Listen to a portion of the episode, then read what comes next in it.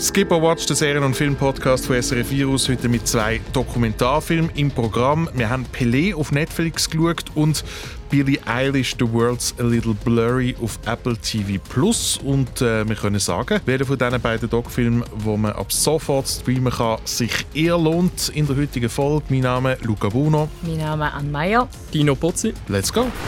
He was only 17. Porque não é que o Pelé faça a diferença. Pelé foi a diferença. Ele adorava -se. Pelé. Pelé, Pelé. Now we know why they call this man the king.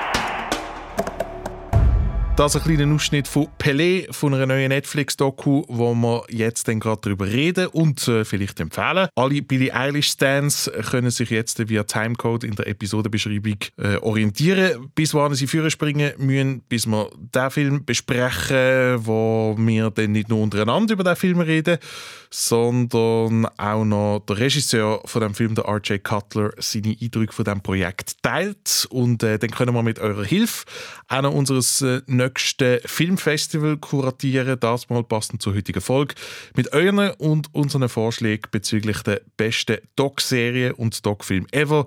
Das dann alles später in dieser Folge von Skip or Watch. Ich bin ehrlich gesagt ein bisschen enttäuscht, dass niemand von euch in einem Fußballtrikot aufgekreuzt ist. Ich bin ein bisschen hässig auf dich. Gerade so auf mich vor allem. Ja, weil ich ja. Hm, egal, reden wir nachher drüber. Dino, ich glaube, wir zwei haben gar nicht über Fußball geredet. Ähm, für welches Team schlägt eigentlich dein Herz? Ähm, ich weiß nicht, vielleicht liegt es daran, dass wir nicht so viel über Fußball geredet haben, weil der FC Basel nicht so glänzt hat in der letzten Woche. Hm, Ich weiß nicht, von was du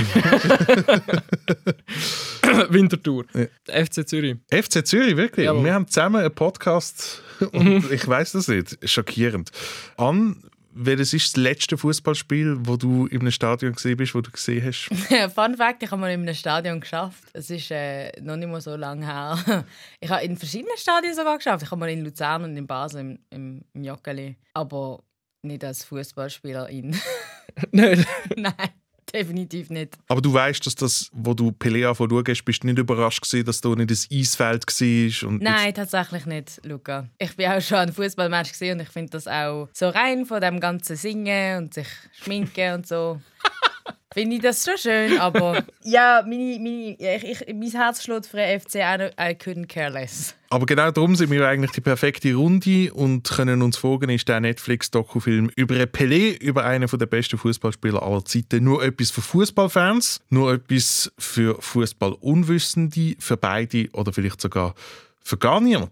Was ist so etwa ein bisschen das, was, was der Film versucht zu erzählen? Ja, also eigentlich die grossen Erfolg vom Pelé, vom für viele Leute vielleicht grösster Fußballer aller Zeiten ähm, in Bezug auf die Nationalmannschaft. Das ist ja der einzige Fußballer, der dreimal Weltmeister geworden ist. Und das zeigt eigentlich so ein seinen Weg auf vom Vorfeld von dem ersten Titel im 58 als 17-jähriger Shootingstar bis dann ähm, im 70 wo er seine letzte WM gewonnen hat als bald 30-jähriger, was im Fußballalter ja dann doch auch schon als betagt gilt. Und erzählt das Ganze so ein bisschen auch noch vor dem Hintergrund von der Militärdiktatur in Brasilien, wo im 64, wenn ich mich recht erinnere, an den Film angefangen hat. Pelé, Skip or Watch, genau dann machen wir den Podcast ja und sagen, ob sich etwas lohnt oder nicht. Für einmal fange ich an. Für mich ist es leider, leider ein Skip, der Film. Für mich ist es auch ein Skip. Für mich ist es auch, wie du gesagt hast, schweren Herzens ein Skip.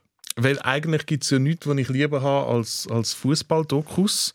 Und ich finde, Fußball hat eigentlich auch mega viel Potenzial, weil es halt so ein Ausgangspunkt für vieles sein kann, gerade weil Fußball ja so populär ist. Und gerade im Fall von Pelé kann man ja das nehmen und dann nicht darüber hinaus schauen, auch weil Fußball in gewissen Ländern so eine riesengroße Bedeutung hat und ja oftmals mehr ist als einfach nur 22 Spieler, die an den Ball nachsäckeln. Das wird hier jetzt auch angeschnitten, aber ab und zu habe ich das Gefühl, kann nur so aus also gut, Ja. machen wir es Ja. halt auch Ja. noch. Also mir ist der Fokus unklar gewesen von dieser Dokumentation. absolut. möchte es eine Chronik sein von vier Fußball-Weltmeisterschaften? Das kann man machen. Oder möchte es etwas über Brasilien erzählen? Ein Land, das im Wandel parallel oder gerade wegen dem Fußball ist und irgendwie ist es noch weder Fisch noch Vogel. Und das, Mhm. ich, ich finde, es kratzt immer an der Oberfläche. Es verpasst sogar die Oberfläche. Ich finde auch, das ist das Problem. Es reißt so doch ein paar eigentlich interessante Themen an, wo, wo ein gewisses Potenzial hätten. Einerseits das plötzlich weltberühmt werden mit 17, wenn du aus den nicht allertollsten besten Verhältnissen kommst, dann wie, das, ähm, wie, wie sich das überschnitten hat mit dem quasi Advent vom Fernsehen überall auf der Welt und das, das sind alles total interessante Sachen. Dann natürlich die ganze Propagandamaschine von dieser Militärdiktatur, aber es geht nie nicht so richtig tief. Also es setzt sich mit nichts so unglaublich Und das Problem durch das ist doch, dass, weil es eben so oberflächlich ist, habe ich so ihn durch das mega unsympathisch gefunden. Weil ähm, man hat das Gefühl, okay, in dem seinem Leben ist irgendwie parallel so vieles gelaufen und er hat anscheinend wie so keine Meinung dazu gehabt. Jetzt, es ist das eigentlich eben gar nicht gefunden, weil, weil weißt, ich finde ja so, so Dokumentarfilme, wo, wo die Leute noch leben, stehen und fallen ja ein bisschen damit, wie, wie lustig die Leute haben zu reden. Und ich habe eben schon irgendwie den Eindruck gehabt, dass der Pelé zum einen reflektiert darüber etwas erzählen kann, was damals passiert ist und irgendwie auch Bock gehabt hat zum Schwätzen. Es Ich habe überhaupt nicht. Ich habe wirklich das Gefühl, gehabt, auch so die gesprächsbasierte Doku-Form hat hier auch überhaupt nicht passt. Also ich habe sie recht schön gemacht gefunden mit all den alten Aufnahmen und, und all das. Aber ähm, es lebt ja recht oder sollte von diesen Gesprächen leben oder von diesen Talking Heads. Und ich habe einfach wie gefunden, das, was die zum Beispiel JournalistInnen oder irgendwelche Politiker oder was auch immer gesagt haben und erzählt haben, wo zu der gleichen Zeit äh, auch aktiv waren, ist irgendwie viel spannender gewesen, rein von den Aussagen her, aber um das geht es ja irgendwie wie nicht. Also ich habe so das Gefühl, die sind dann so dazugeholt worden, um dem Ganzen irgendwie so ein bisschen Tiefe zu geben, weil ich jetzt wie gefunden habe, aus dem Pelé selber ist jetzt nicht wahnsinnig viel Spannendes gekommen. wie der Dino vorher in der Zusammenfassung erwähnt hat, am Pelé seine Karriere simultan dazu wird Brasilien eigentlich zur Militärdiktatur. Und da würde ja eigentlich hure viel Material rumliegen.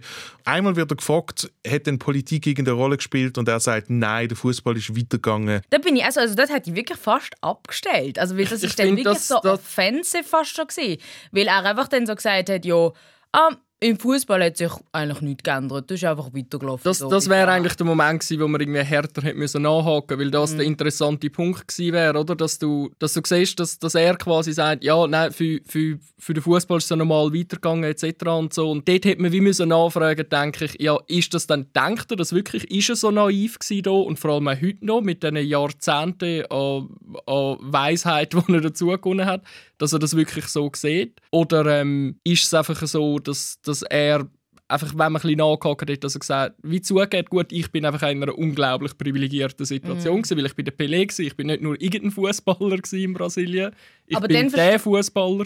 Dann verstand ich halt einfach wirklich nicht, wie man äh, Hommage an den Fußballer will machen und ihn gleichzeitig eben dann so wirklich schon eben fast naiv und apolitisch darstellt, weil das ist dann das einzige eigentlich Fazit, also dass ähm, er sich nie irgendjemand einmischen was ja auch völlig legit ist, aber dann eben müsste man doch da irgendwie tiefer gehen.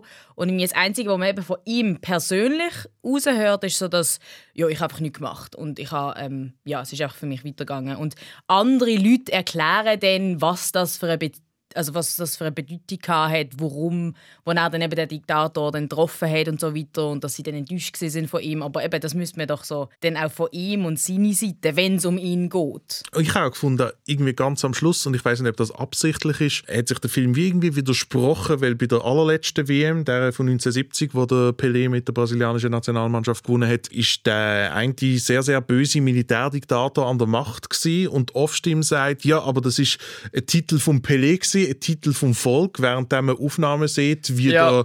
der äh, Diktator die WM-Trophäen in der da- Hand hat. Das, das, hat mich auch bisschen, das hat mich ehrlich gesagt auch ein bisschen gestört, dass das, ähm, dass das dann teilweise eben sogar die renommierten Sportjournalisten ähm, so, also zuerst schon mal finde ich schon der eine, äh, der eine, der noch angeschrieben wird mit ähm, Football Journalist Schrägstrich Friend, da habe ich schon so gedacht, hm, voilà, okay, super. da können wir sicher ganz viele sehr differenzierte Sachen ähm, zu hören über von dem, von dem Mann. Bei mir war das Problem mehr ich, das ist alles interessant gewesen, aber wenn du dich ein bisschen für Fußball interessierst, weißt du ja einigermaßen, dass der Pelé drei Weltmeisterschaften gewonnen hat, dort überragend war, außer bei der einen, der sich verletzt hat. Aber der Film hat dann wie mehr Fragen, alles, was rundum passiert ist. Bei diesen Sachen hat er für mich wie mehr neue Fragen aufgeworfen, als er. Fragen beantwortet hat, ja, die du am Anfang vielleicht hast, wo du gar noch nicht so viel erwartet hast von dem Film. Du hättest extrem interessant können Parallelen ziehen von Fußball oder Sport allgemein als Propagandatool. Oder gerade heute mit dem ganzen Softpower-Ding. Du hast eine WM, die in Katar wird stattfinden, wo über 6000 Einwanderer, die dort unter wirklich unmenschlichen Bedingungen haben müssen arbeiten, gestorben sind, um die Stadien aufzubauen, die ganze Infrastruktur dort anzustellen. Du hast ähm, Fußballclubs, die von Golfstaaten finanziert werden, als mehr oder weniger als Propagandatools. Und dann an gewissen Spieltagen, wenn Pride Month ist, mit, äh, mit Regenbogen, Schnu- Schnürbändel und Captain-Bändel auflaufen. Aber in diesen Staaten, wo, wo Besitzer wo Besitzer von diesen Clubs hocken, werden Homosexuelle verfolgt und diskriminiert. Und das ist noch, wenn es gut läuft. Und das ist all das, das Fu- Fußball oder Sport als Propagandatool. Das hättest so viel interessanter können, irgendwie so, viel, so, so mehr in die Tiefe können gehen. Und ich finde, der Trailer hat das wie auch fast Ja, so ein bisschen genau. versprochen. Das, äh, ich bin eben wie so mega enttäuscht gewesen. und ich finde, er geht sogar eigentlich weiter als dass er nur eben so oberflächlich ist, nämlich dass er ja eigentlich wieder so das negative Bild vom Fußball so unterstreicht als etwas, wo eben einfach so zur Ablenkung und äh, zum zum eben einfach Spass haben in einer schlechten Zeit. Also das ist ja auch ein Mega. Satz von irgendjemandem, ich weiß nicht, ob es sogar Pelé selber ist oder so, der sagt, ja, ähm, im Land ist es mega gut, schlecht gegangen, äh, man hat irgendwie Leute nach und nach gefoltert und auf der Straße umgebracht, aber wir haben ja den Fußball gehabt und äh, dort haben wir uns können ablenken und so. Und also es ist wie so, ich bin so enttäuscht von dieser Doku aus verschiedensten Gründen, weil ich halt eben mich persönlich nicht sehr fest für Fußball interessiere, aber das Gefühl hatte, ah, das wird mir jetzt wie aufzeigen, warum Fußball eben doch etwas Wichtiges ist und warum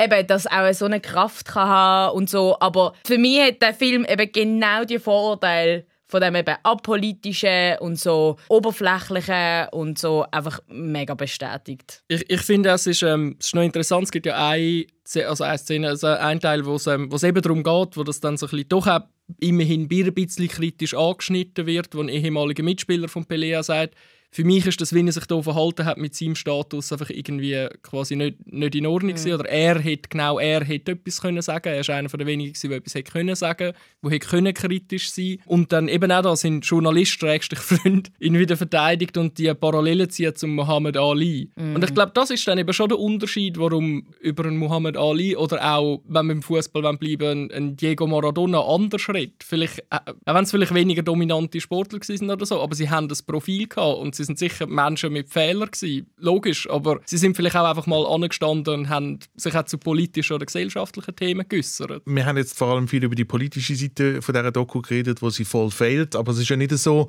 dass die anderen Aspekte, über die man im Zusammenhang mit einem Pelé reden könnte, irgendwie genügend Nein, es behandelt also es werden. geht ja auch fußballerisch nicht mega in die Tiefe. Ja, also weißt, ich denke, wir, wir werden gerade in ein paar Minuten über einen Dokumentarfilm reden, der sich an einer anderen Person widmet, der mit 17 basically über Nacht zum Star geworden ist. Und ich meine auch, dass man den Pelé mal fragt, von wegen, hey, wie ist das eigentlich für dich gewesen, wenn wirklich die ganze Last von einem Land auf deine Schultern liegt und so weiter. Ich finde, all das ist, ist voll nie zur Sprache gekommen. Es kommt eben zur Sprache, aber es wird Ah, aber so auch- mit dem auch so das wird so mega schnell dann irgendwie Und dann sagt auch einfach so, ja, eben, er habe den Druck nicht so gespürt. Und dann ist es eben so wie abgeguckt. Und im, im, im, im guten Fall ist es wie eben die Schuld von der Filmemacher eigentlich so. Also ist die Schuld von der Filmemacher, dass sie einfach eben dann weniger in die Tiefe gegangen sind. Oder er ist halt wirklich irgendwie so mega naiv gewesen. Dino, vielleicht noch kurz ein Wort zum Fußball.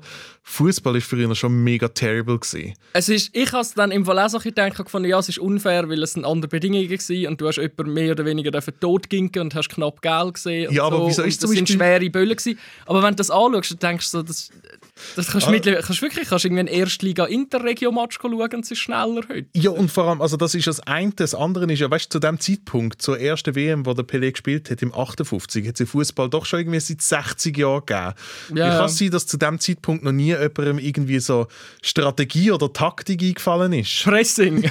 so.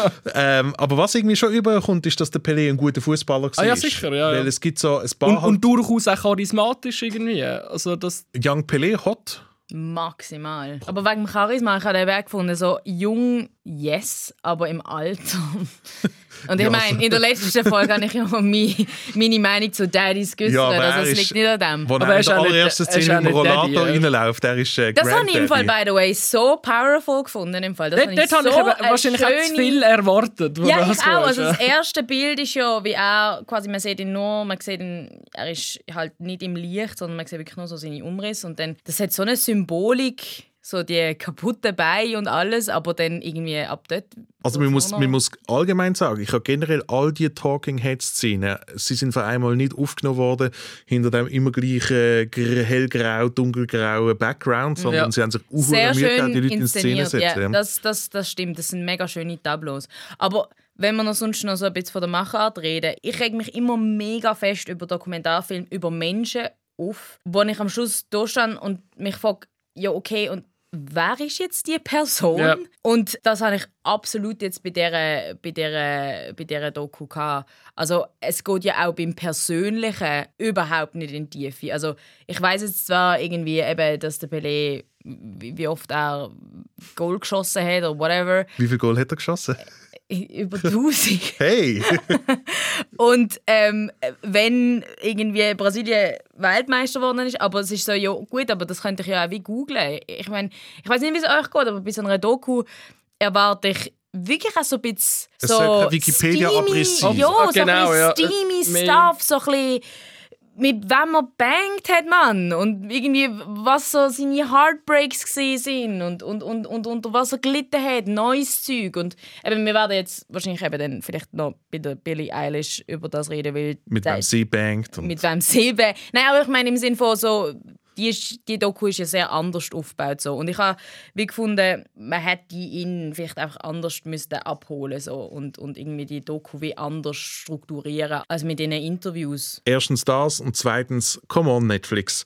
Für jede fucking True Crime Doku-Serie gibt es irgendwie 80 Stunden, die zur Verfügung stehen und Ja. beim Pelé gibt es weniger als zwei Stunden. Also es scheitert sicher an mehreren Sachen, aber es scheitert vor allem auch einfach an der recht, recht kurzen Zeitspanne, die zur Verfügung stehen. Ich meine, gerade so etwas wie der Last Dance letztes Jahr hat eigentlich bewiesen, wie man so einer Figur eher gerecht werden kann und ich glaube, Aber vielleicht ist, das habe ich mich dann im auch gefragt, und vielleicht muss man einfach auch bös gesagt so ein bisschen sagen, dass der Michael Jordan einfach ein interessanterer Charakter ist als Mensch, mal grundsätzlich, als, als ein Pelé. Ich habe einen Lieblingsmoment trotz allem gehabt, und zwar dort, wo ich glaube an der WM entweder 62 oder 66 im 62 ist er verletzt und schon nach dem zweiten Spiel kann er nicht mehr mitspielen und im 66 bekommt Brasilien grausam auf die Kappe und scheidet schon davor und aus und ich glaube dann ist es, wo der Trainer sagt, ja heutzutage ist Fußball einfach nicht mehr das Gleiche wie früher, es spielen alle nur noch zu fest in der Verteidigung und äh, es ist nicht mehr das schöne Spiel wie damals. Und ich habe gefunden, geil, der Kreis schließt sich, genau das Gleiche, was man all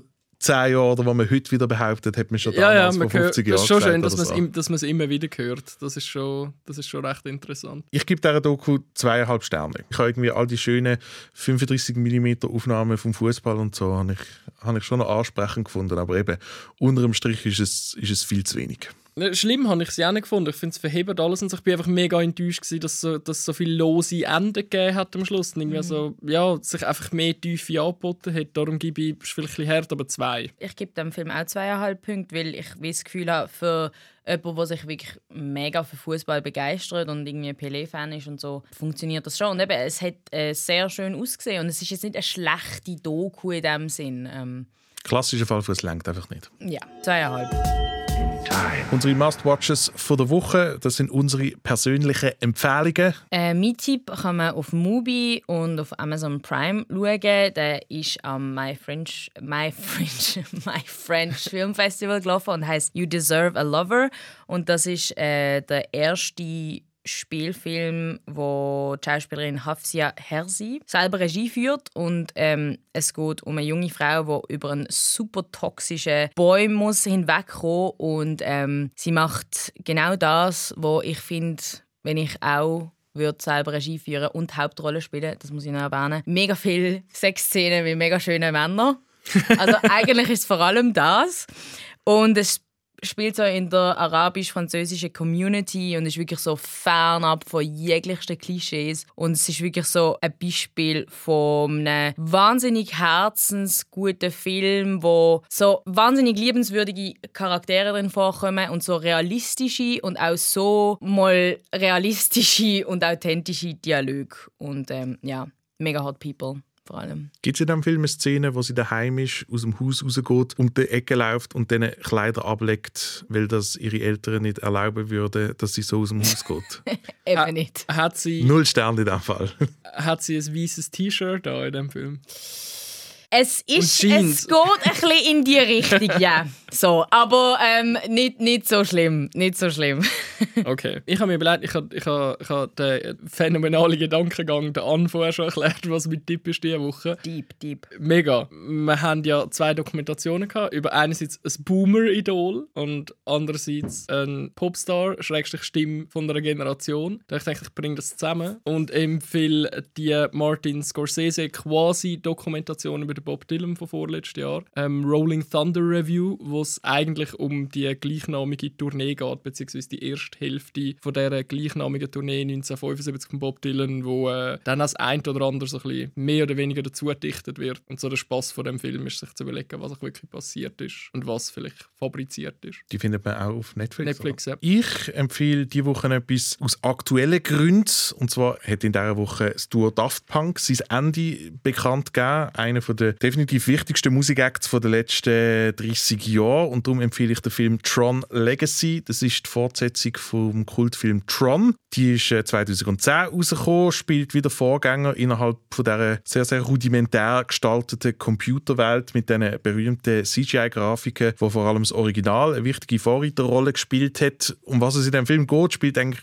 gar nicht so eine Rolle. Der, Film selber ist auch gar nicht so gut. Ich kann jetzt gerade sagen, ich kann auch nicht wirklich mit Sicherheit sagen, ob das wirklich ein guter Film ist, aber Daft Punk haben für diesen Film den Soundtrack gemacht und holy shit, was ist das für eine Experience gewesen, damals, den Film zu schauen mit all diesen Bangers, die im Hintergrund laufen, die Daft Punk extra Wa- dafür geschrieben haben. Wahnsinn Soundtrack und man muss ja sagen, eigentlich auch in grosse Fußstapfen vertreten, weil der Soundtrack vom originalen Tron Anfangs 80er ist ja eigentlich schon absolut Kult. Ich habe kurz reingezappt, weil der Film jetzt seit neuestem auf Disney Plus ist und ich kann also nach wie vor immer noch loben. Es ist ein Fest für die Ohren. Es geht hier wirklich nicht um die Story, es geht schon gar nicht um Dialog, sondern es geht einfach um die pure Experience. Ist so eine von, von diesen Filmen, die ich so als Vibe-Film bezeichnen würde und wer es äh, Daft Punk großes Loch in seinem Herzen hat, kann das ja vielleicht mit Tron Legacy füllen. Es ist auf alle Fälle musikalisch ein Genuss und wenn man nicht den Film schauen wollen will, ähm, kann man einfach den Soundtrack hören, den es auf allen Streaming-Plattformen gibt. Absolut nicht irgendwie eine Lavalampe anschauen dazu oder so.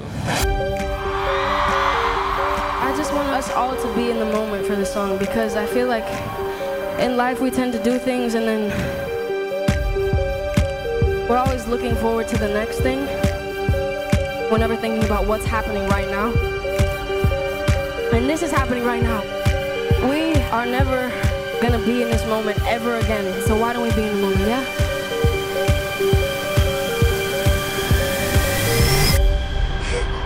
One more. There's two more shows. This is one. Das ein kurzer Ausschnitt aus Billie Eilish, The World's a Little Blurry. Das ist eine neue Behind-the-Scenes-Doku über den mittlerweile globalen Superstar, den wir zusammen geschaut haben. Ja, das ist ein zweieinhalbstündiges Behind the Scenes und ähm, du hast einem früheren Podcast mal das Wort Fly on the Wall Doku erwähnt. Es ist zum Teil das, also ähm, ein Doku, wo einfach wirklich so ein bisschen die Kamera aufs Geschehen hebt. Ähm, es hat keine Interviews mit äh, den Protagonisten und Protagonistinnen, sondern uns zeigt sich einfach, was passiert und es wird nichts erklärt in dem Sinn. Aber es ist auch gespickt mit Konzertaufnahmen und auch mit Aufnahmen, wo Billie Eilish und ihr Bruder das selber gemacht haben, teilweise auch wirklich so mit dem Handy und so gefilmt. Und ich glaube, es sind etwa eineinhalb Jahre oder länger. Es ist, glaube ich, ein bisschen länger. Ich hätte so ein bisschen gesagt, länger. Also es fängt an, kurz bevor der Billie Eilish ihr erstes Album rauskommt und es endet bei den Grammys letztes Jahr. Also ich würde, ja, es sind etwa zweieinhalb Jahre vielleicht so. Billie Eilish, The World's a Little Blurry. Skip or watch? Watch. Ja, watch. Lustig, ich bin genau gleich wie ihr. Ich gebe ihm auch ein Watch, aber nicht eins im Sinn von, was sind zwei Stunden, 20 Minuten geht die Welt unter, verbringen Ja. wir am besten mit dem Ja, cineastischen auch. Meisterwerk. Ja, ja, ja, ja. Ähm, aber ich finde, es ist so etwa, und das hat mich wirklich sehr, sehr überrascht, oder dazu gerade mehr, ich finde, es ist so etwa der best, die bestmöglichste Version von dieser Art von Dokumentarfilm. Von einer Label produziert. Genau, ja, weil von, Ja. von, von dieser Art Doc-Film hat es in letzter Zeit ein paar gegeben und es ist ja so, dass so die, die grossen Stars sich in den letzten zehn Jahren recht, recht rar gemacht haben. Also ein Beyoncé oder ein Drake, die geben eigentlich keine Interviews mehr.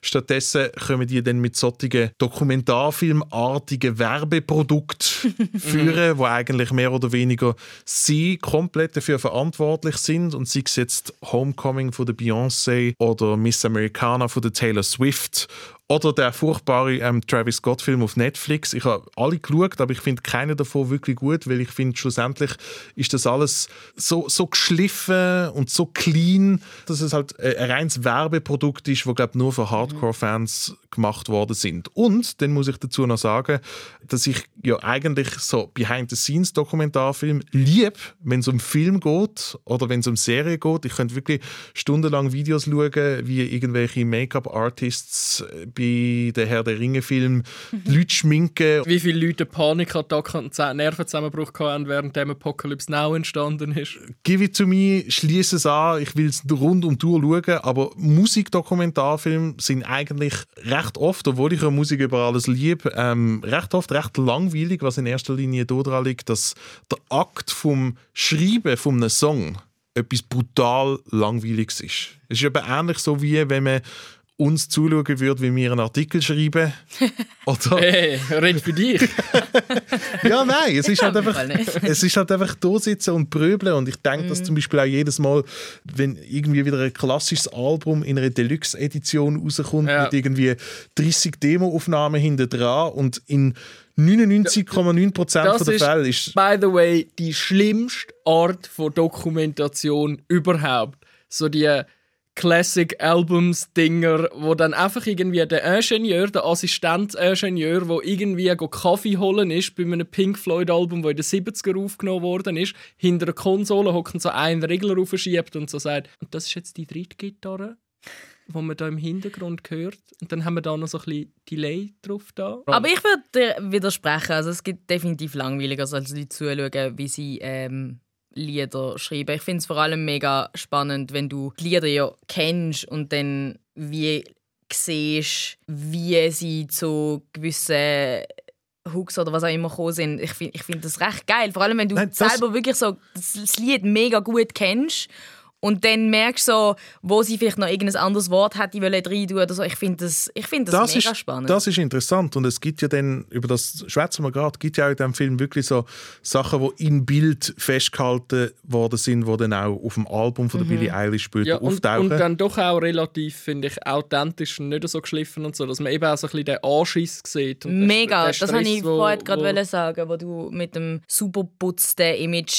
Image-Werbung-Ding. Ähm, ich finde sie sehr oft hat sie mich auch genervt und hat das aber eben auch irgendwie mega gut gefunden, weil, Mhm. weil eben sie ist alles andere als perfekt und eben sie hat wirklich auch Moment, wo, wo, wo man ja findet, okay, das ihr Verhalten ist gerade nicht cool und so, aber das finde ich Es auch liegt ja auch daran, dass sie ein fucking 17-jährige Teenager ja, ist. das muss man, das- ja, das- und ja, das, ja, das, das ist eben mega gut. Und was ich auch einfach geil finde, muss ich auch wirklich sagen, vor allem heutzutage gibt es ja jetzt wirklich einfach immer wie weniger so richtige so Popstars. Und ich finde es cool, dass sie so eine gewisse Exzentrik hat, dass sie wirklich auch an ein bisschen eine Diva ist und eben auch so ein bisschen den Anschiss hat und so.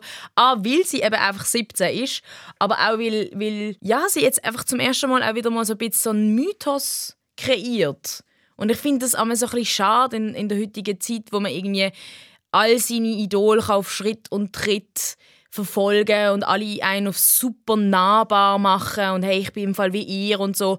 Und dass es wie so die Balance hat, die Dokumentation zwischen dem, wir zeigen Billie Eilish wirklich so, wie sie ist und auch wirklich die absolut painful Moment, aber gleichzeitig auch so das Ding so, ja, aber sie ist schon nicht so wie mir und ihr Leben ist alles andere als normal und dass die Doku auch nicht so einen auf macht, einen auf so ah eben ich bin so ein ganz normales Mädchen und ich äh, habe die genau gleichen Probleme wie ihr und so. Das finde ich sehr cool und authentisch. Das absolut, das finde ich auch gut. Ich weiß nicht, ob ich das mit Mythos unterschreiben weil ich habe mir ein paar Mal gedacht, so bei dem Film dass sie vielleicht so der erste, vielleicht auch aufgrund von der Generation, die sie dazugehört und so, dass sie so der, einer der ersten wirklich Post-Mythos-Popstars ist wahrscheinlich. Weil sie ja doch sehr viel, logisch, hat sie selber ähm, Kontrolle darüber und ist sehr schlau und weiß, was sie teilen von sich und so. Aber ähm, es ist jetzt nicht irgendwie so eben ein Bob Dylan oder ein Kate Bush oder so, wo du irgendwie das Gefühl hast, was ist das überhaupt für ein Mensch? Ja, mit Mythos meine ich nicht unbedingt Geheimnis oder dass man irgendwie etwas nicht weiß, aber mehr so einfach auch eine Kunstfigur. Ah, das sicher. Und, ja. äh, eben eine gewisse eben so Abtrenntheit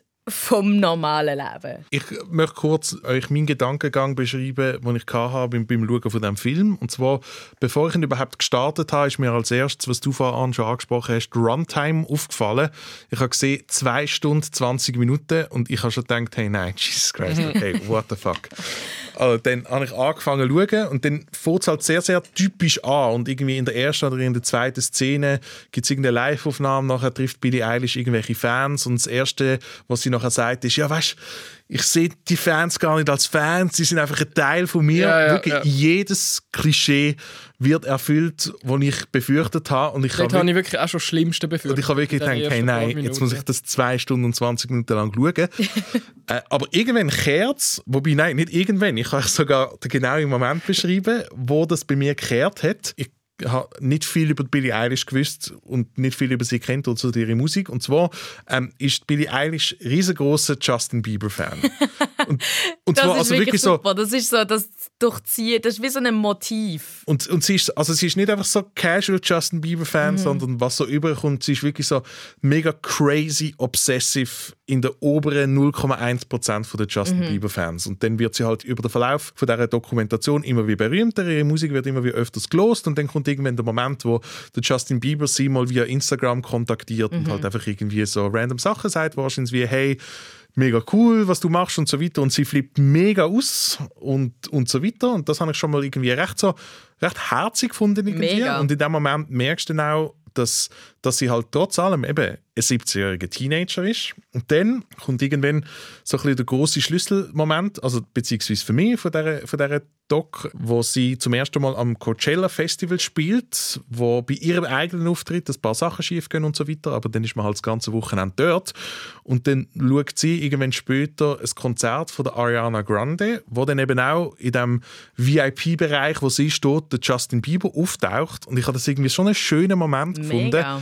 Was so Doc-Filme so machen wollen, ist ja, sie wollen ja bis zu einem gewissen Grad zeigen, hey, die Menschen, die sind wie mir. Und irgendwie in dem Moment habe ich irgendwie gespürt, ah ja, Billie Eilish ist in dem Sinn halt wirklich auf irgendeiner Art wie mir und wie sie dann halt so herzig in den Armen von Justin Bieber liegt irgendwie. Ich habe das, ich habe das so schön gefunden Mega. zum Zuschauen. Und, dann- es ist auch dramaturgisch einfach mega großartig, wie wir eben am Anfang wirklich erfahren und auch auf so eine lustige Art erfahren, wie fest sie obsessed war mit dem, mit dem Justin Bieber, was ich auch nicht gewusst habe. Also irgendwie die eine Aufnahme, wo sie zwölf ist und sagt, sie habe mega Angst, dass sie nie einen Freund könnte haben, weil sie Angst hat, dass sie niemals für ihn so viel könnte empfinden wie für Justin Bieber. Und weil wir ja wissen, dass sie mega berühmt wird, wissen wir ja nicht mehr durch, so, ah, sie werden eh irgendwann mal treffen. Und dann erwartet man, also hat es halt wie noch so die, die Spannung ähm, bis zu dem Moment, wo sie ihn dann wirklich trifft und, und man weiß nicht genau, okay, wie wird sie sein und so der Moment, wo sie dann eben auch so mega crackt. Weil ich habe das Gefühl, sie wird ja schon auch immer ein bisschen cooler und ein bisschen wie so eben divahafter und in dem Moment ist sie eben einfach wieder komplett Teenager. Es ist vor allem recht, recht lustig, wie es halt so in Kontrast gesetzt wird zu einem anderen Celebrity-Treffen, wo sie auch Oh, in das Coachella ist ja hat, mein kurz davor. Highlight, wo sie den Orlando Bloom einfach nicht erkennt. Ich habe es so gut gefunden. Erstens yes. mal Finde find ich übrigens, niemand kommt unsympathischer Ist weg der Orlando als auf? Orlando Bloom. Der Orlando Blum ist auf Drogen, ist gewesen, fix, oder? der ist fix auf I Ecstasy hug oder you. so. This der- is the universe hugging you. Es ist so, so creepy und Hey, so, so weird. und, und du siehst wirklich, wie Katy Perry ihn anschaut und so, du, fahr einen Gang aber das könnte deine Tochter sein. Also, du siehst sie richtig an. Hey, aber könnt mal bitte jemand ein Doku über die Ehe von, von der Katy Perry und dem Orlando Bloom machen? Ich weiss, ich, ich glaube, die, die eine über die Ehe von der Katy Perry mit dem Russell Brand wäre interessanter gewesen. Ich glaube im Fall nicht, weil das, ist, das, das, das verstand ich noch viel mehr als das. Also nach der Doku über die Beziehung von der Grimes und dem Elon Musk. ja gut, aber das ist, das ist einfach Liebe. Das ist eben wahre Liebe. Das ist einfach Liebe, Mann. Ich meine, schau, der ich Elon, Elon Musk ist so ein sympathischer Typ. Ich glaube, was mir auch recht, recht eingefahren ist, zu einem späteren Moment hat sie ein Konzert in Mailand und verstaucht sich effektiv in der ersten Sekunde vom Konzert den Fuß. Und dann merkst du halt wirklich so von wegen, dass man mir Ja, vorher und, und nicht, nicht so ein bisschen, so, nicht so ein bisschen, ah, ich habe mich ein bisschen vertrampelt weil zuerst könntest du das noch meinen, sie tut jetzt schwierig, nachher siehst du irgendwie noch die Wiederholung davon, wie sie es selber anschaut. Also wirklich grusig. Und das, was halt beim Pelé vorher überhaupt nicht übergekommen ist, was es bedeutet, wenn du als 17-Jähriger plötzlich die ganze Last von einer riesengroßen Industrie auf deiner Rücken hast, kommt in diesem Moment uh, gut über. Weil du siehst halt die, die riesengroße Location voll gefüllt, von vorne bis ganz hinten und dann passiert dir so etwas und du bist nicht einfach nur irgendwie der Bassist von einer Band, die im Sitzen weiterspielen kann. Du bist der zentrale Fokus, du bist die Person, die steht und fällt und was halt in diesen Minuten passiert, wo du selber unglaubliche Schmerzen hast, du gehst wieder backstage und du weißt nicht, fuck, kann ich irgendwie weitermachen und so weiter. Ich habe das, ich, das, hat mich, das hat mich irgendwie fast belastet, das hat mich hure mitgenommen. Ich Mega, das, mega. Ja, und du hast halt wirklich auch gesehen, dass, dass sie mitgenommen hat und es nicht einfach so war, so, ah, jetzt ist es nicht gut gelaufen, scheißegal, ja, nur schade. in dem Und es ist noch lustig, weil in dem Moment, wo sie, wo sie ihre Scheiße geht, haben wir nicht wirklich das Gefühl so, ach komm jetzt so, heul nicht durch das beste Leben, das man sich vorstellen kann, sondern man leidet wirklich mit und man versteht, warum so ein Leben auch wirklich kann ein fucking Pain sein und warum man wahrscheinlich nicht immer mit ihr würde wollen. Ich, ich habe mir das ein paar Mal gedacht, so, wenn ich, wo ich den Film geschaut habe, ist sie mir wie immer so ein bisschen, ich weiß nicht mal, das ist wahrscheinlich nicht mal richtig Ausdruck, dass sie mir immer sympathischer geworden ist, weil wahnsinnig sympathisch ist sie, ist sie mir auch am Schluss nicht gewesen. Es ist mehr so, du hast so ein gewisses Verständnis Ja. bekommen, finde ich, für wie unglaublich, und das macht der Film halt auch mega gut, wie unglaublich nuts das alles muss sein, wenn du so etwas erlebst. Ich meine, nur schon, wenn du so etwas mit irgendwie 30 oder 25 wirst erleben, muss das unglaublich sein, weil wenn du dann noch nicht mal erwachsen bist. Und ich finde, das zeigt er eben relativ gut auf. Und was auch interessant ist, dass sie ja auf das in Interviews einmal angesprochen wird und das auch gezeigt wird und wie sie irgendwie dem Ganzen, ah, du stehst jetzt stellvertretend für eine, für eine neue Generation und so, wie sie, wie sie dem ganzen Ding, was ja so Journeys noch gerne machen, dann, wenn etwas so durchstartet, wie sie dem voll nicht ausweicht oder so, oder das voll nicht abspielt, sondern sie sagt, ja, doch, mal ist es so und Sie, sie zeigt sich ja auch eben in Interviews, das habe ich schon vor dieser Doku immer sehr spannend gefunden. Sie, sie zeigt sich ja auch in Interviews sehr verletzlich und, und sagt einmal wirklich Sachen wie, ja, mir geht es gerade im Moment hure scheiße. ja, sie ist, sie ist nicht so ein Showbiz-Roboter, der einfach so bam, interview Das finde ich sehr cool. Und trotzdem, ähm, oder genau wegen dem, finde ich, hat mir ein bisschen etwas gefehlt.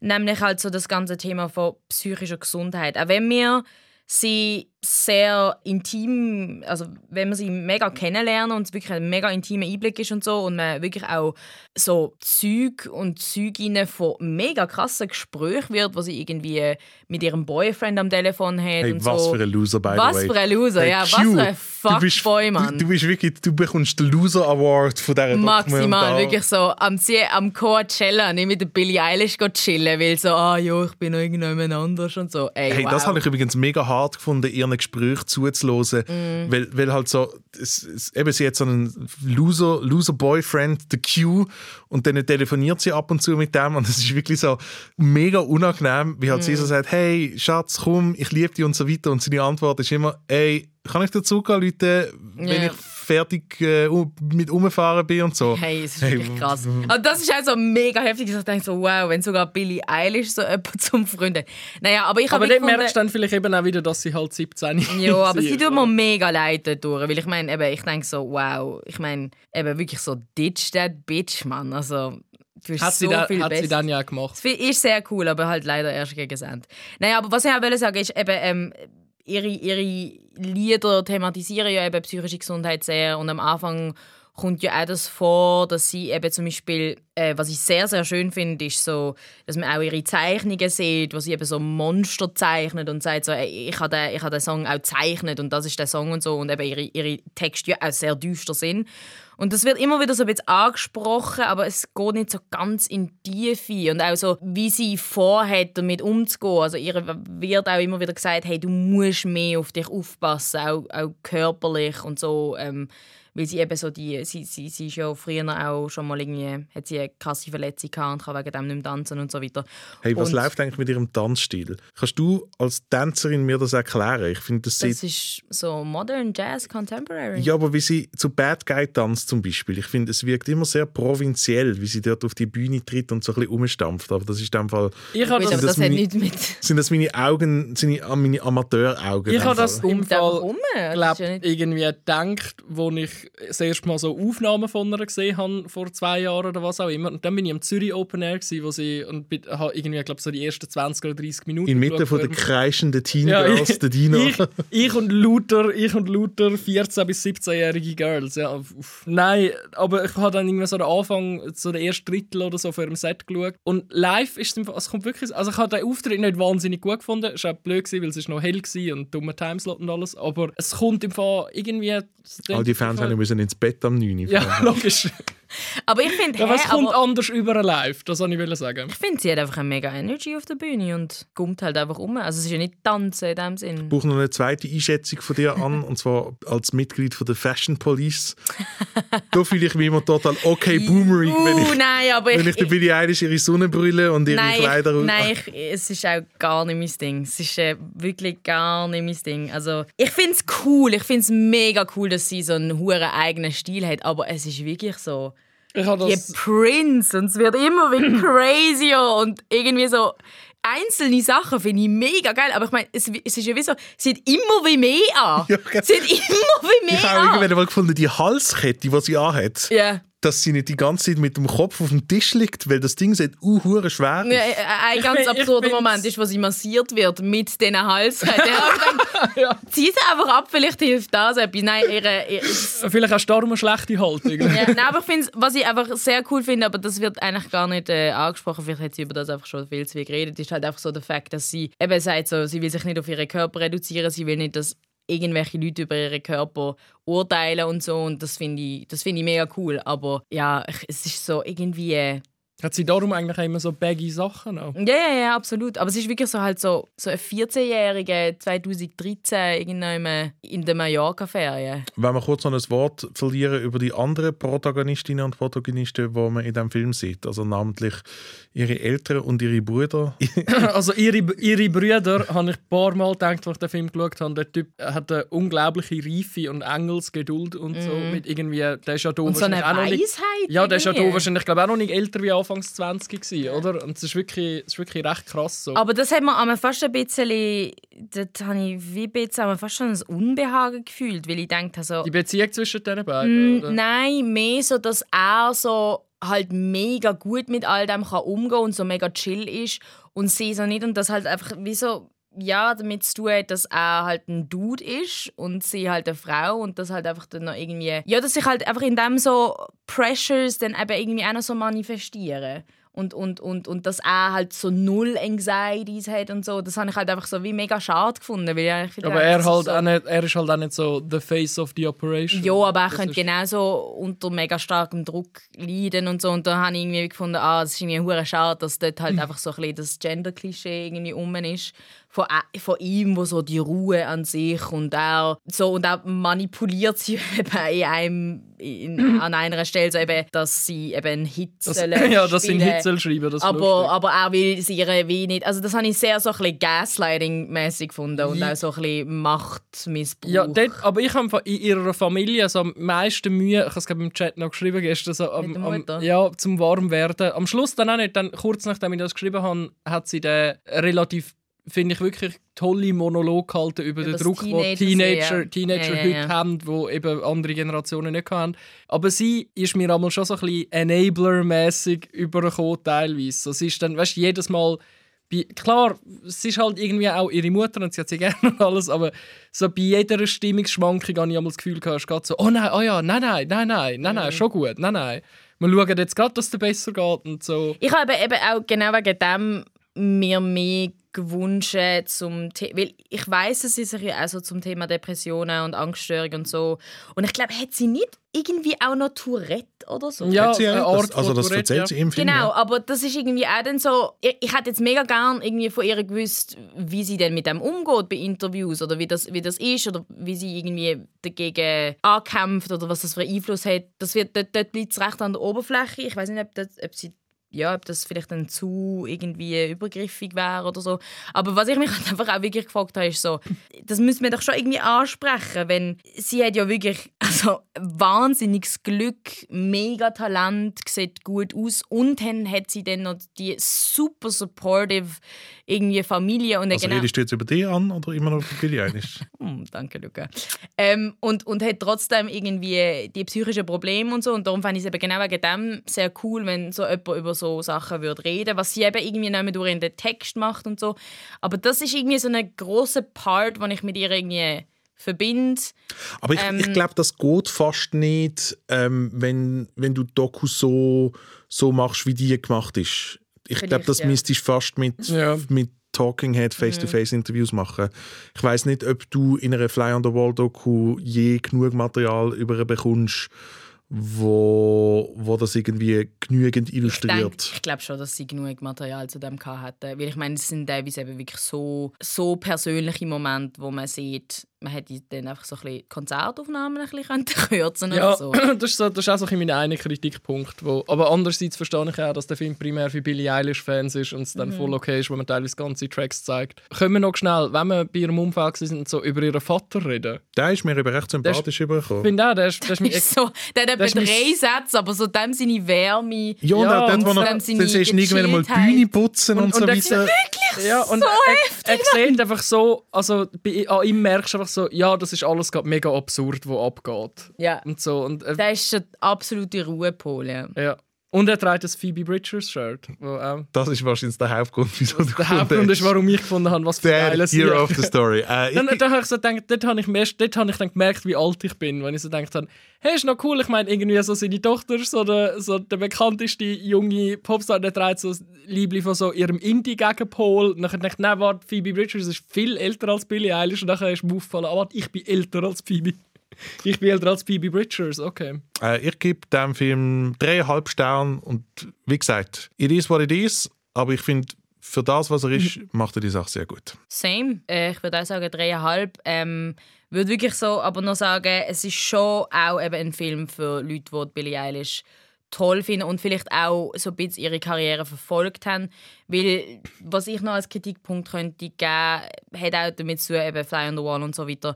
Ein bisschen mehr Orientierung hätte ich mir schon gewünscht. Also am Anfang habe ich recht gestruggelt, um so irgendwie herauszufinden, okay, wo fährt das jetzt genau an? Äh, Irgendwie ist sie jetzt wirklich ganz am Anfang von ihrer Karriere oder so und ich habe dort zu spät irgendwie gecheckt, wo wir genau sind. Das, das habe ich zwar im Fall eigentlich noch angenehm gefunden, dass dann nicht so eine mega lange «Schau mal» Kindheitsfoto von ihr am Klavier oder Aha, an nein, nein, das habe ich. Nein, nein, nein, nein, überhaupt nicht. Nein, es ist mir mehr um, um, um die Orientierung gegangen. Ich gebe auch dreieinhalb. Ich finde wirklich, ich habe so eine mega schlimme PR-Aktion erwartet, wie eben bei diesen paar Popstar-Dokumentationen, die du am Anfang von der Diskussion erwähnt hast. Und bin dann recht positiv überrascht gewesen, dass es doch irgendwie auch so ein bisschen die unangenehmeren Momente drin sind. Ein, es gibt einen absoluten, was ich total am Ausdicken ist im Auto.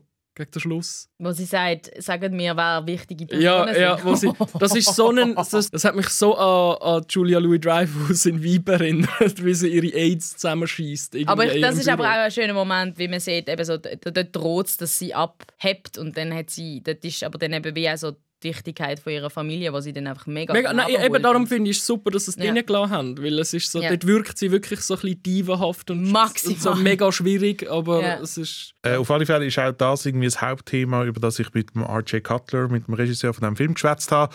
Mir hat einfach von ihm vor allem interessiert, wie viel von dem Film quote unquote echt ist und wie viel Zugang er überhaupt bekommen hat.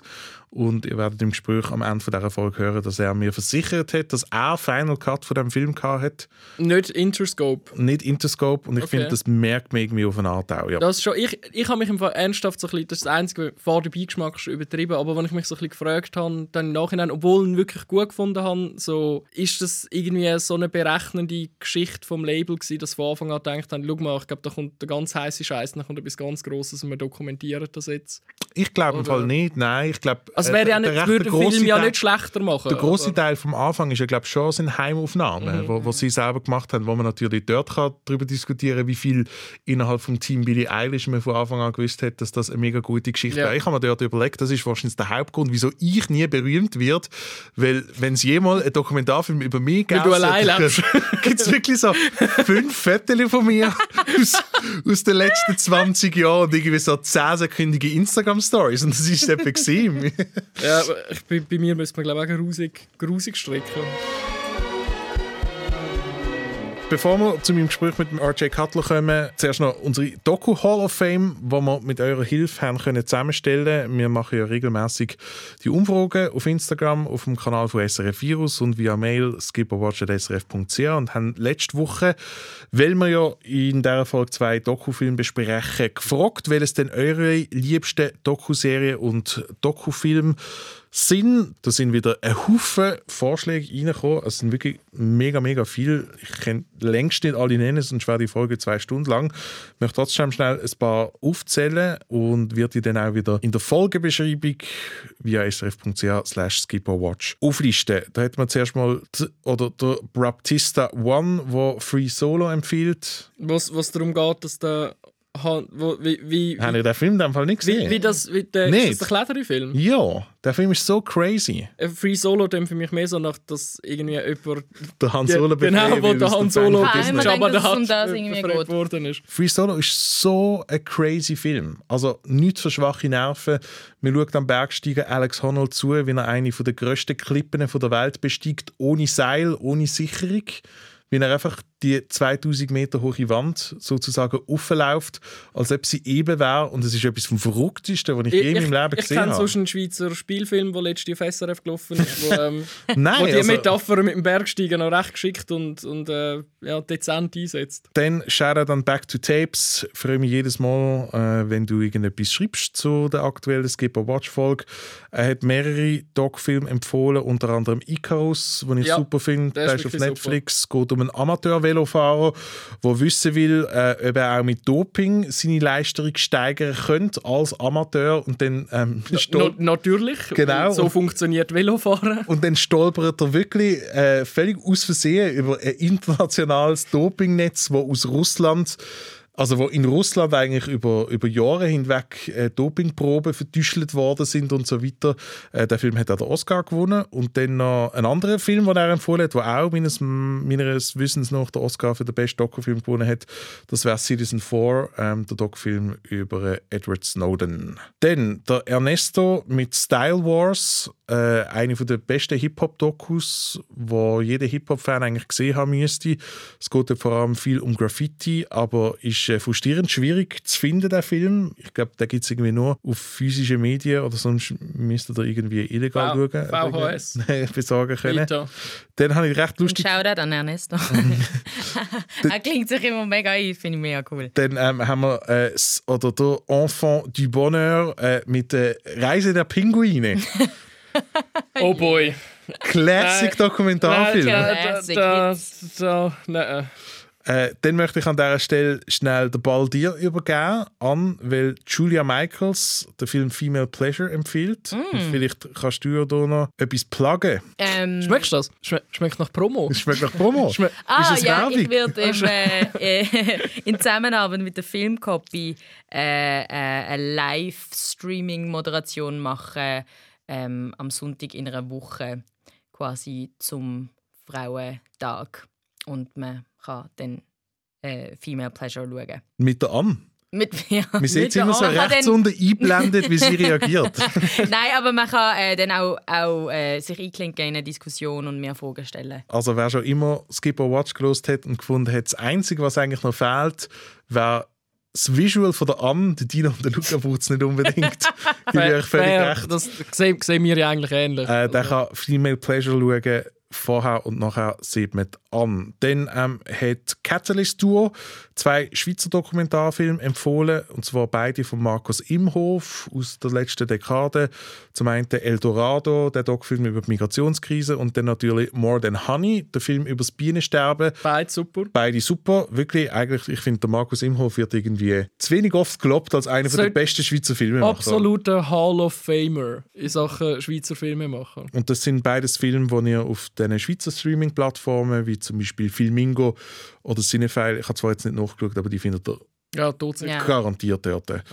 Und äh, die Hanna, die sich zuerst mal entschuldigt, dass sie die Eingabefrist verpasst hat für unsere LGBTQ Plus Hall of Fame letzte Woche, ähm, hat darum noch die beiden Filme Paris is Burning und The Celluloid Closet äh, in die Runde geworfen, wo beides Doc-Filme sind und beide Super, ja. äh, super sind und beide sich vor allem mit LGBT Plus Themen äh, beschäftigen und wir glaube letzte Woche gar nicht genannt haben, oder? Mm, Paris is Burning, glaube ich schon. Oder habe ich das vergessen?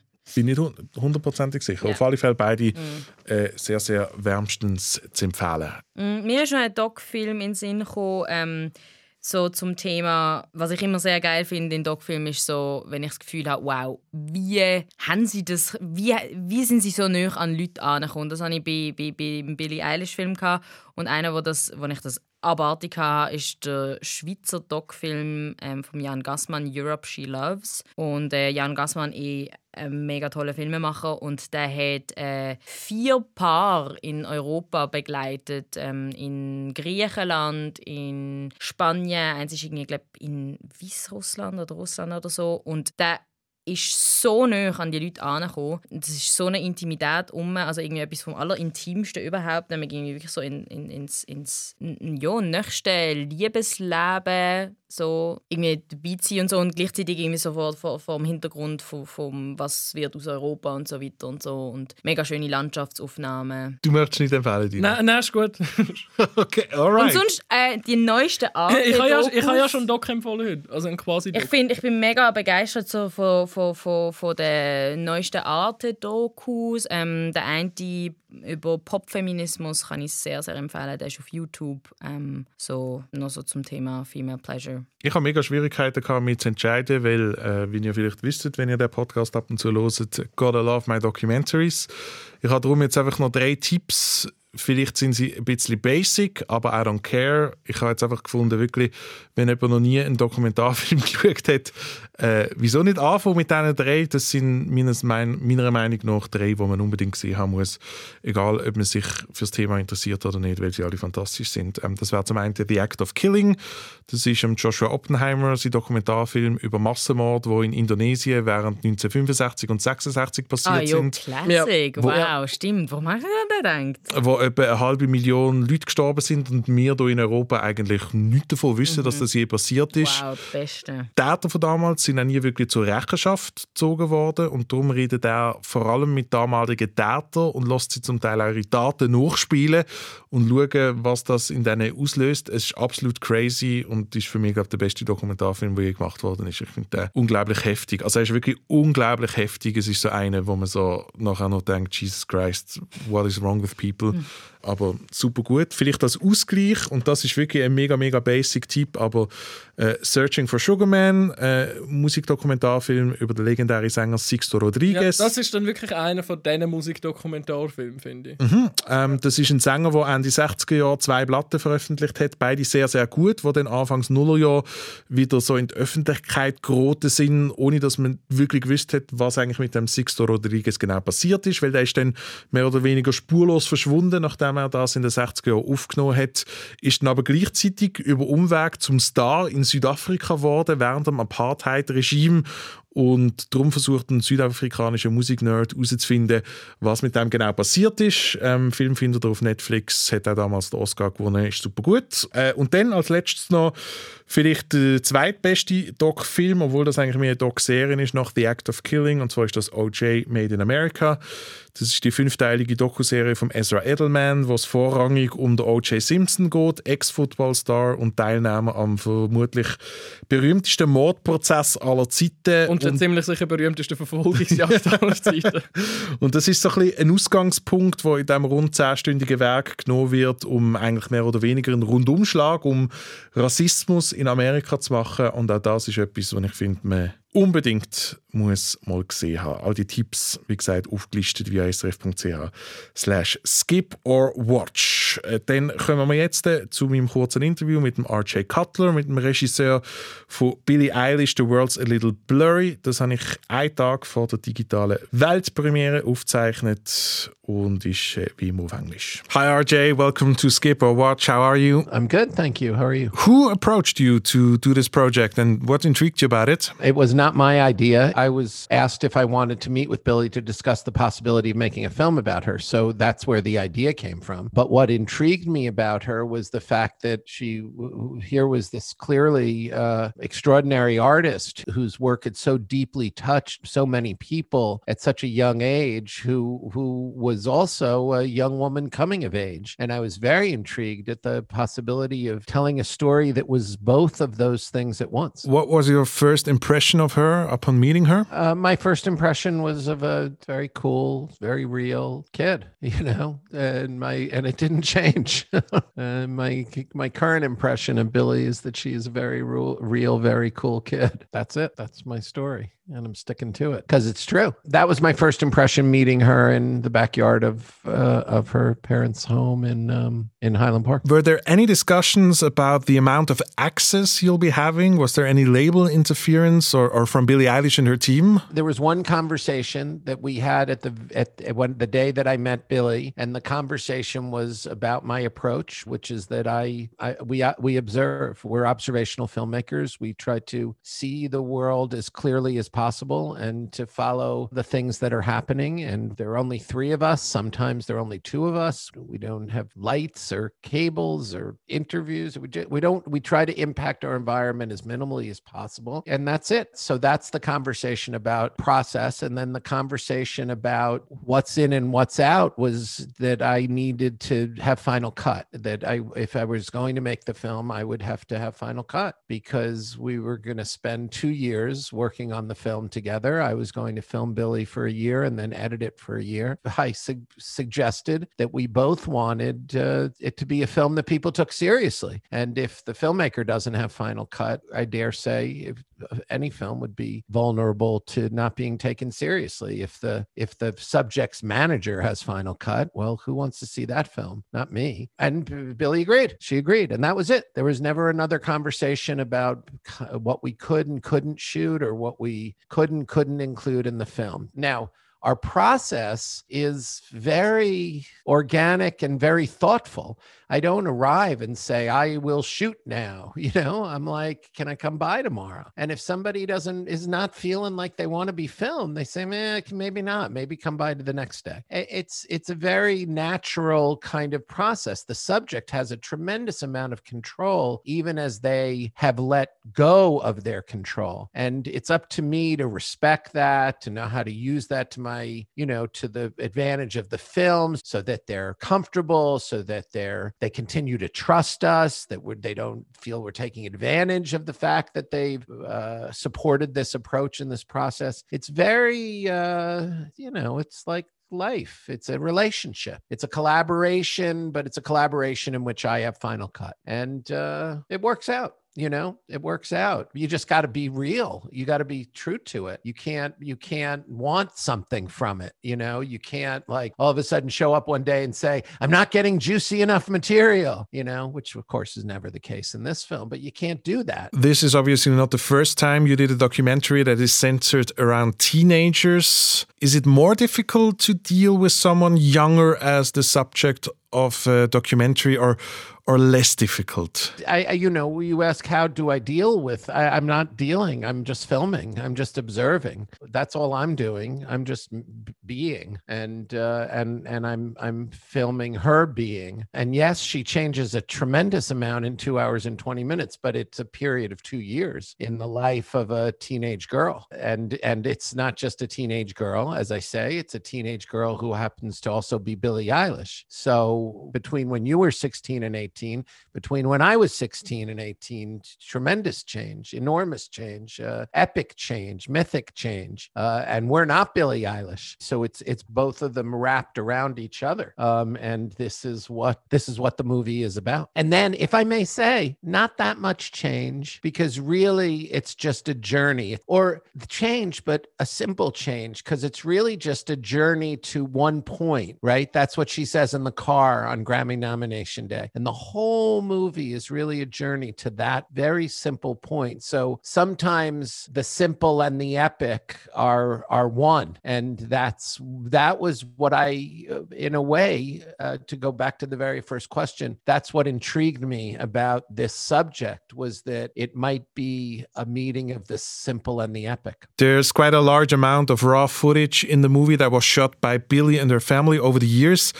How much of a challenge was it to to integrate that in the final product? The challenges are dwarfed by the opportunities that that footage presents. I mean, that footage puts you in the room while Billy and Phineas are writing the album. That footage puts you in the kitchen while Billy, Phineas, and Maggie are debating over accessibility in songwriting. That footage shows you Billy as a young dancer. Uh, so, yeah, it's you know you got a lot of raw footage it's poorly shot it's you know shot on iphone it's different format the light is crap the texture is crap it, it's a challenge when you're blowing it up to proper size it doesn't match your other formats. Sure but you know bfd if you know what i mean it, you deal with it you deal with it and because and it's a lot of raw material that is in the form you're seeing it it's been shaped into compelling narr- character driven emotional narrative uh, with objectives and obstacles and drama. And and you're also seeing mixed sound and color graded footage with state of the art technology. So it's challenging but uh, but you rise to the challenge because the opportunity is so great. In our podcast we talked about having different key moments that kind of unlocked the movie for us. Do you have such a moment in the film as well? It's a simple scene. Billy's in the car and she's driving and she's reflecting on where her life is. It's Grammy Day and she's got her pooch doggy in the car. And last night she had some donuts and uh, she thinks she's kind of looking good and she thinks she's uh, pretty famous and she thinks she's getting along well with her family. She thinks that uh, life is uh, life is good. As I say, to me, that is the kind of whole journey of the movie. And um, as simple a moment as it is, I think it's a profound moment because uh, I can tell you, you know, as a parent, on some important level, all I want for my daughter when she's Billy's age is that she could be driving in her car or a car and saying, thinking about her life and thinking, life is good. That's all you want. And I think that's all the film wants for Billy a moment where she's got her health health and she's got her family and she's got her work. And that health means both her mental health and her physical health. So she feels good about her physical presence and she can reflect that way on, on, on where she's at. The other project you recently did was a documentary about John Belushi, another person who had to deal with his sudden ascent to superstardom and ultimately, as we all know, collapsed under it.